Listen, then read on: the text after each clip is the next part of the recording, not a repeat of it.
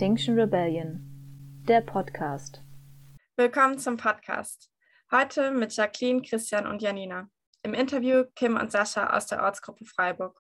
Wir haben heute ganz schön viel vor. Wir haben zuerst ein paar Neuigkeiten aus dem Ankerkreis, die wir gerne teilen möchten.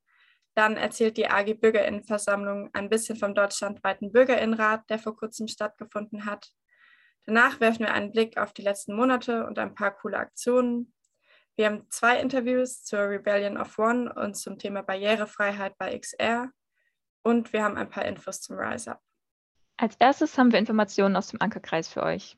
Extinction Rebellion Deutschland ist jetzt Mitglied im Glasgow Agreement, das ein internationales Bündnis für Klimagerechtigkeit ist aus verschiedenen sozialen Bewegungen, welches unter anderem auch zivilen Ungehorsam einsetzt. Es werden weiterhin noch einige Menschen gesucht für die verschiedenen Arbeitsgruppen und für die internationale Zusammenarbeit. Falls ihr Interesse habt oder Lust, noch mehr dazu zu erfahren, schaut doch mal im XR-Wiki nach oder auch informiert euch über den Bündnisprozess, wie es dazu kam.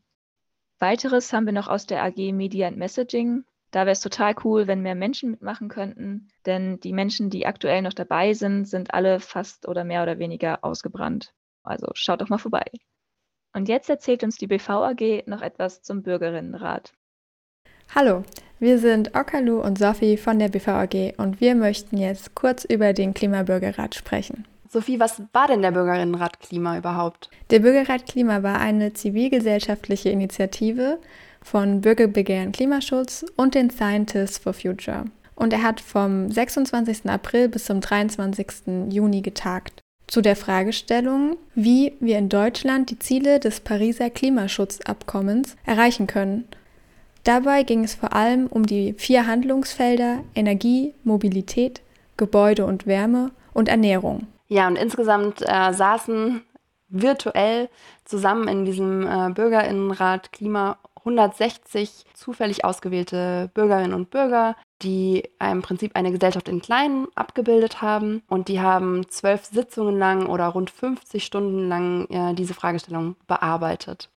Was kam denn jetzt dabei raus, Sophie? Was sind deine Highlights der Empfehlungen, die verabschiedet wurden? Meine ganz persönlichen Highlights waren zum Beispiel das Tempolimit von 30 km/h in den Städten. Da ich selber sehr gerne Rad fahre, fand ich das persönlich sehr cool. Außerdem fand ich die Bestrafung von Klimakriminalität einen wichtigen Schritt, da mich das auch an das Ökozidgesetz erinnert. Ja, ich fand es auf jeden Fall ähm, sehr, sehr gut und wichtig, dass die BürgerInnen sich ganz klar für das 1,5 Grad Ziel als oberste Priorität ausgesprochen haben, auf das alles hinarbeiten muss, alle politischen Handlungen, alle Gesetze.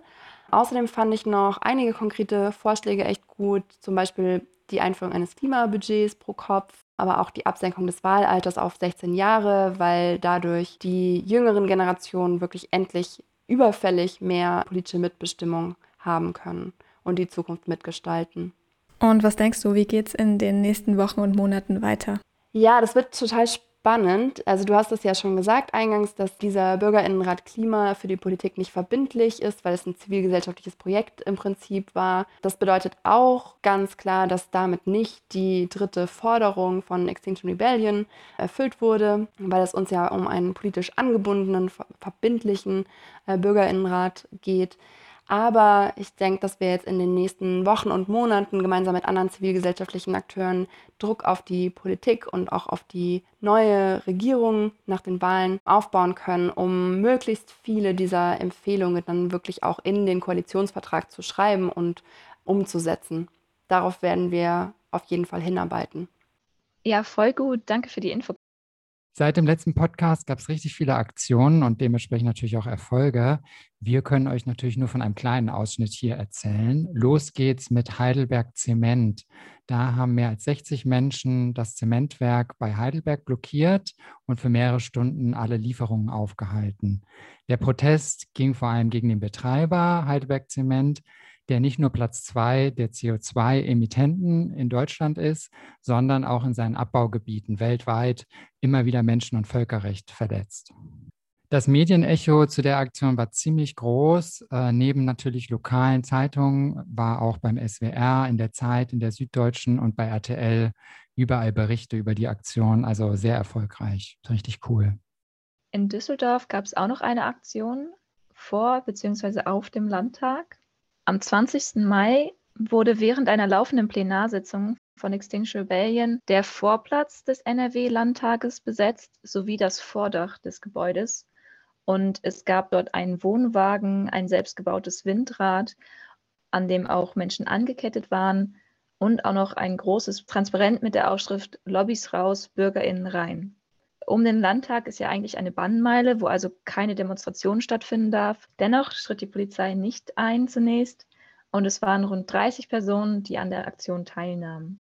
Ja, coole Aktion. Auch darüber hat die Zeit wieder berichtet und der WDR. Leider berichten die Medien ja nicht so oft über unsere Aktionen. Deshalb waren die auch spezieller Fokus der dezentralen Wave Ende Mai.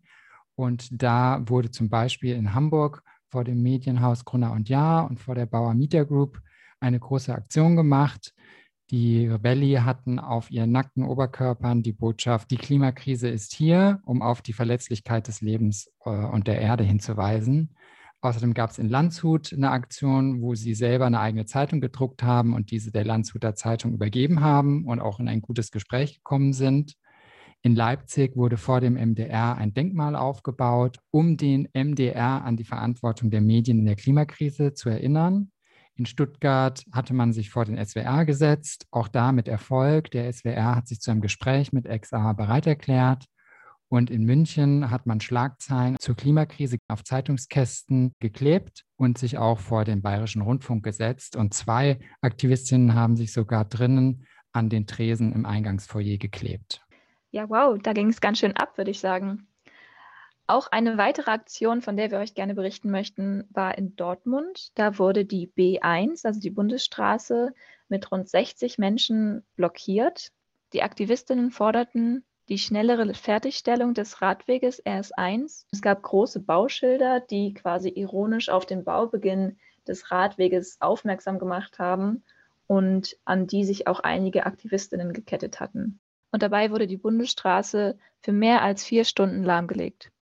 Außerdem war ja natürlich auch wieder Rebellion of One. Und dazu haben wir jetzt zwei kurze Interviews, einmal mit Kim und mit Sascha aus der OG Freiburg und die hat Janina geführt cool, dass du das Interview mit mir machst. Magst du dich einmal ganz kurz vorstellen? Ja, ich bin Kim und komme aus der Ortsgruppe Freiburg und bin im erneuerbaren Energienbereich. Du saßt ja jetzt schon mehrmals in der Rebellion of One, die drei Male halt, die es dir jetzt gab in Deutschland. Mit welcher Botschaft saßt du da jeweils und was hat dich dazu gebracht, dich auf die Straße zu setzen?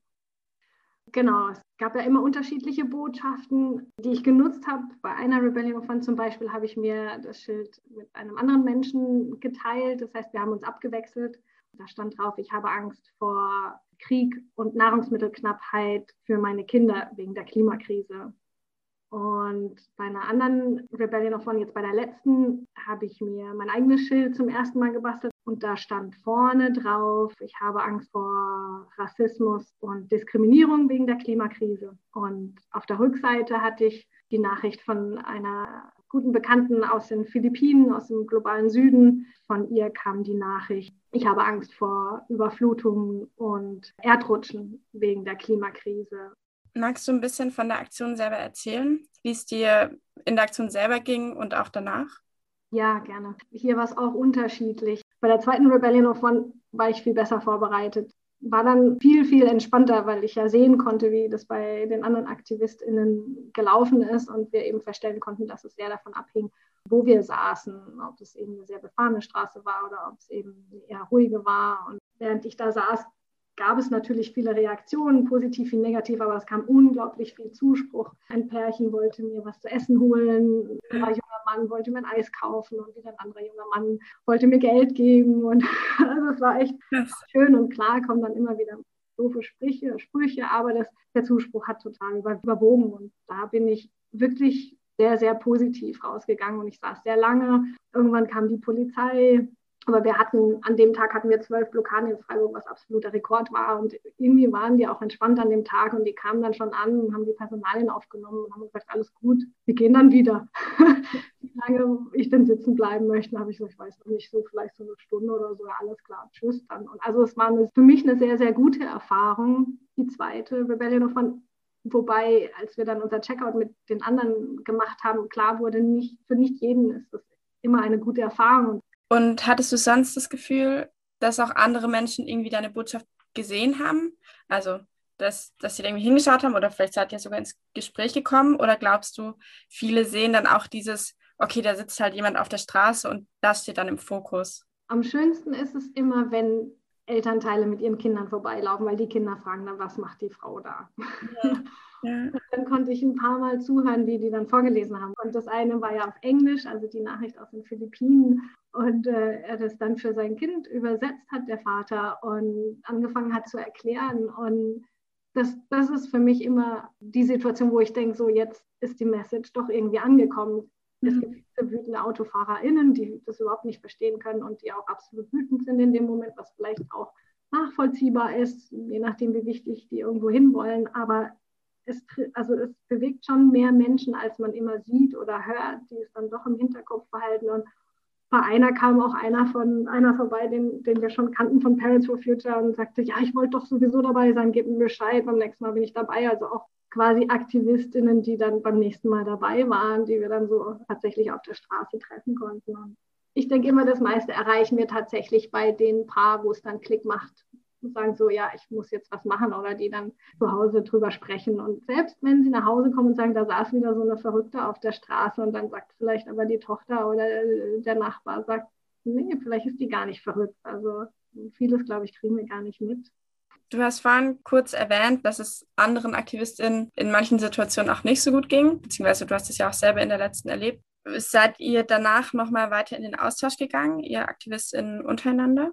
Genau, also wir haben in, in, der Regel einen Checkout gemacht, zum Teil nur innerhalb der Bande, zum Teil als ganze Gruppe oder eben dann zur Vorbereitung für die nächste Rebellion of One als Learning so ein paar aufgeschrieben und konnten dann auch ja einmal unsere Strategie so ein bisschen verbessern. Aber ich glaube, wir konnten vor allem auch feststellen, dass wir alle unterschiedlich waren. Also auch so das, was jeder oder jeder so für sich auf die Straße nahm, war wirklich auch unterschiedlich in der Wirkung und wie viel sich alle zutrauen. Also es gab eine Person, die wollte absolut auf die B31, die eben bei uns eine, eine, Schnellstraße ist, wo klar ist, die Polizei räumt sofort. Eine andere Person wollte unbedingt vom Bahnhof, auch klar ist, das ist ein sensitiver Bereich, aber für die war es wichtig zu stören. Und für andere Personen war es tatsächlich eher wichtig, nicht zu viel Störung hervorzurufen, nicht zu viel hupen und angeschrien werden und ähm, Kopfschütteln eben erfahren zu müssen, sondern eher in den Austausch mit Menschen zu gehen. Und das fand ich tatsächlich in der Rebellion of One sehr gut, weil es so vielen unterschiedlichen Menschen die Möglichkeit gab, sich auszudrücken. Und wir hatten ja wirklich unterschiedliche Altersgruppen, unterschiedliche Hintergründe, Menschen, welche die ganz neu waren. Wir konnten ganz viele neue AktivistInnen dazu gewinnen, die quasi einmal zugeschaut haben, beim nächsten Mal wirklich gerne ihre Nachricht auf die Straße tragen wollten. Und ich war sehr skeptisch am Anfang vor der Rebellion of One. Ähnlich wie beim Swarming werden ja hauptsächlich eben die AutofahrerInnen gestört. Aber mir ist während dieser Aktion oder während diesen Aktionen aufgefallen, auch wenn wir am meisten deren Reaktion sehen, ist tatsächlich die Reaktion der anderen, die viel, viel, viel wichtiger oder? und auch die Reaktion als eigene Gruppe, also auch so, wie wir wieder zusammengewachsen sind oder uns gegenseitig unterstützt haben. Das war sehr schön. Und wir hatten noch eine zweite Nachricht auch aus dem globalen Süden mit dabei. Das war ein sehr guter Bekannter von mir aus Uganda, dem die Natur eben sehr an, am Herzen liegt. Aber der hat ein sehr aufwühlendes Statement geschickt. Der hat ähm, geschrieben, ich habe Angst, dass meine Kinder verhungern, weil die nächsten Ernten nicht kommen. Und spätestens dann, finde ich, da, da macht es wieder so Klick, also in mir, wo ich denke, ja, ich muss noch viel mehr auf die Straße und dafür kämpfen, weil das schrieb er vorher nämlich auch, die können nicht auf die Straße gehen, die haben ganz andere Repressionen zu erwarten. Er hat sich auch voll bedankt, dass wir seine Nachricht auf die Straße bringen. Und ich habe schon gesagt, das ist das Allermindeste. Wir zerstören hier den Planeten und ähm, genau. Ja, Respekt auf jeden Fall. Voll cool, dass du da jetzt jedes Mal dabei warst. Danke auch, dass du deine Gedanken mit uns geteilt hast. Ja, voll schön, dass ihr das nochmal weiter in die Welt tragt. Ganz toll. Vielen Dank euch. Ja, auch danke an dich, dass du das Interview hier mit mir machst. Magst du dich einmal auch kurz vorstellen? Ja, ich bin der Sascha. Ich bin 26 Jahre alt, bin Rollstuhlfahrer aus Freiburg und ich bin seit über sechs Jahren im Rollstuhl. angefangen mit einem Unfall, da ich die Treppe runtergefallen bin und da wurde mir dann ein Stück Gehirn entfernt. Also musste ich wieder alles sprechen, schlucken, bewegen lernen.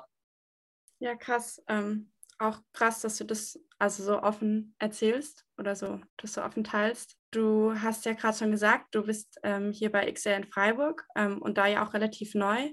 Wie bist du denn zu XR gekommen und was war bzw. ist deine Motivation? Ich denke mal, wir sind alle Teil der Welt, Teil der Umwelt.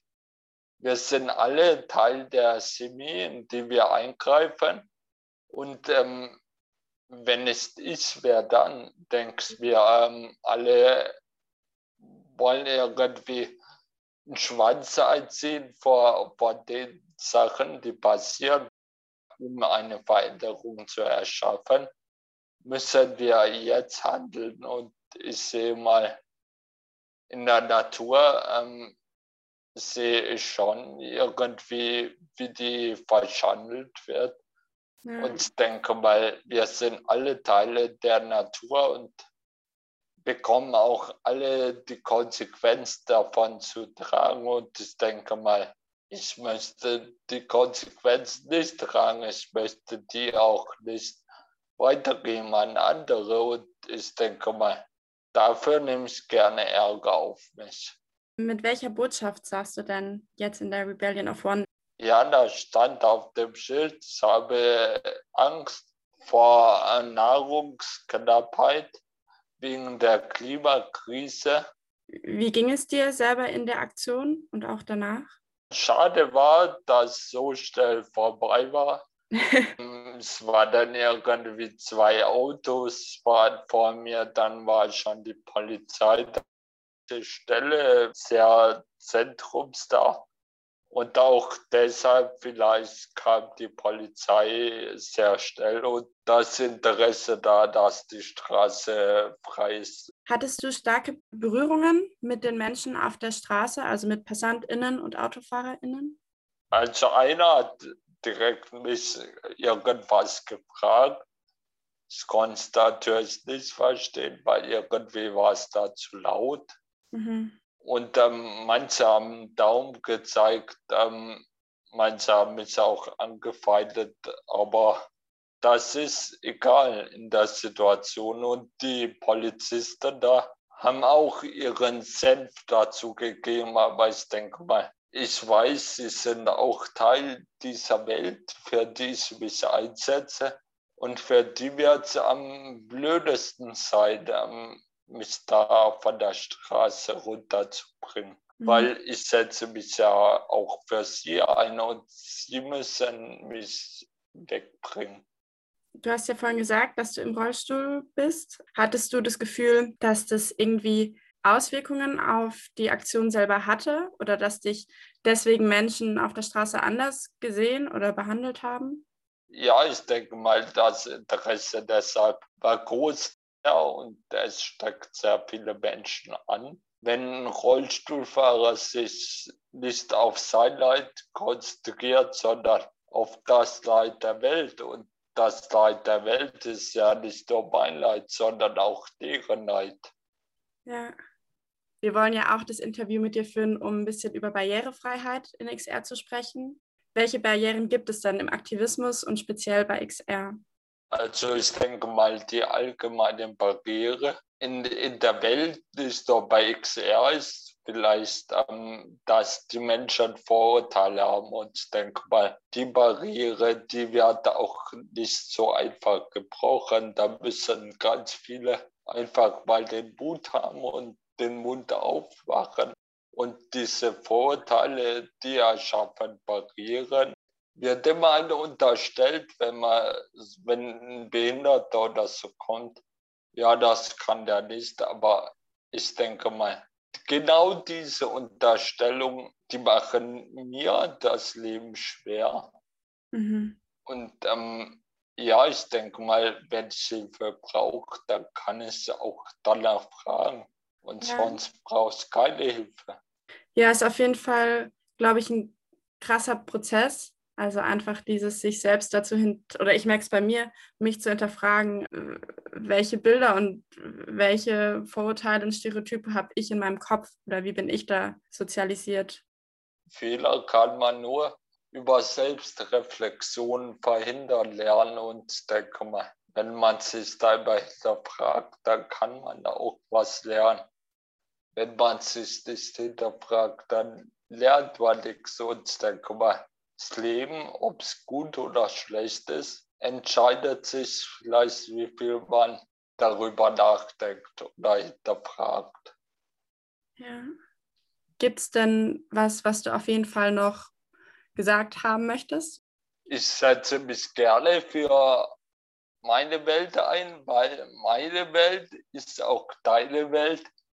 Wer mir irgendwie ans Bein pissen will, das sein. Ähm, mich nur für dem seine Welt ein und ich denke mal, ich tue nichts Falsches. Ähm, wenn, wenn ich hier auf die Straße gehe und mich fürs Klima einsetze, was ich nicht jetzt mache, kann ich vielleicht nie wieder machen, wenn jetzt vor meinem Haus ein Baum steht und wenn der Vermieter mir schreibt, ja, der wird nächste Woche gefällt, wenn ich mich nicht nächste Woche dafür einsetze, ja, dann ist er weg. Ja, vielen Dank dir auf jeden Fall und äh, cool, dass du dabei bist. Weiter wollen wir jetzt noch einmal einen Vorblick wagen zum Rise Up. Am 16.08. wird es in Berlin stattfinden. Die Planung ist schon im vollen Gange. Es gibt echt viele verschiedene Kleingruppen, von denen ich euch ein paar vorstellen mag, die anders sind als die, sage ich mal, normalen unter anderem gibt es die Kleingruppe Fetzige Fahrradanreise, Flinter und BIPOC Empowerment und legales Rise Up, wo es um Mahnwache und andere Aktionen geht. Außerdem gibt es die Möglichkeit, noch verschiedene Onboardings mitzumachen, also dass ihr selbst noch mit dabei sein könnt bei der Planung. Da findet ihr im MetaMost-Kanal, den wir euch verlinken in den Show Notes, auch nochmal weitere Onboarding-Termine, die werden noch bekannt gegeben. Was wichtig wäre für euch noch zu wissen, ist, dass der Aktionskonsens gewaltfrei und entschlossen ist und dass ihr auch die Möglichkeit haben werdet, die ID zu verweigern. Die Forderung für das RiseUp wird sein, dass es eine repräsentativ geloste Bürgerinnenversammlung für Klimaneutralität in fünf Jahren geben soll. Also nehmt euch Urlaub, bucht ein Bus- oder Zugticket und kommt nach Berlin. Und wenn ihr euch bei uns hier im Podcast einbringen wollt, dann könnt ihr das auch sehr gerne tun mit Hinweisen aus euren Gruppen, AGs, irgendwelchen Neuigkeiten, mit Themen oder Interviewideen. Schreibt uns gerne eine E-Mail an podcast at extinctionrebellion.de oder ihr könnt auch auf MetaMoust at Jaka, J-A-C-A schreiben und dann freuen wir uns auf euren Input. Ja, cool, dass ihr dabei wart. Dann hören wir uns ja vielleicht nächsten Monat wieder, wenn es wieder heißt. Liebe, Mut und Rebellion.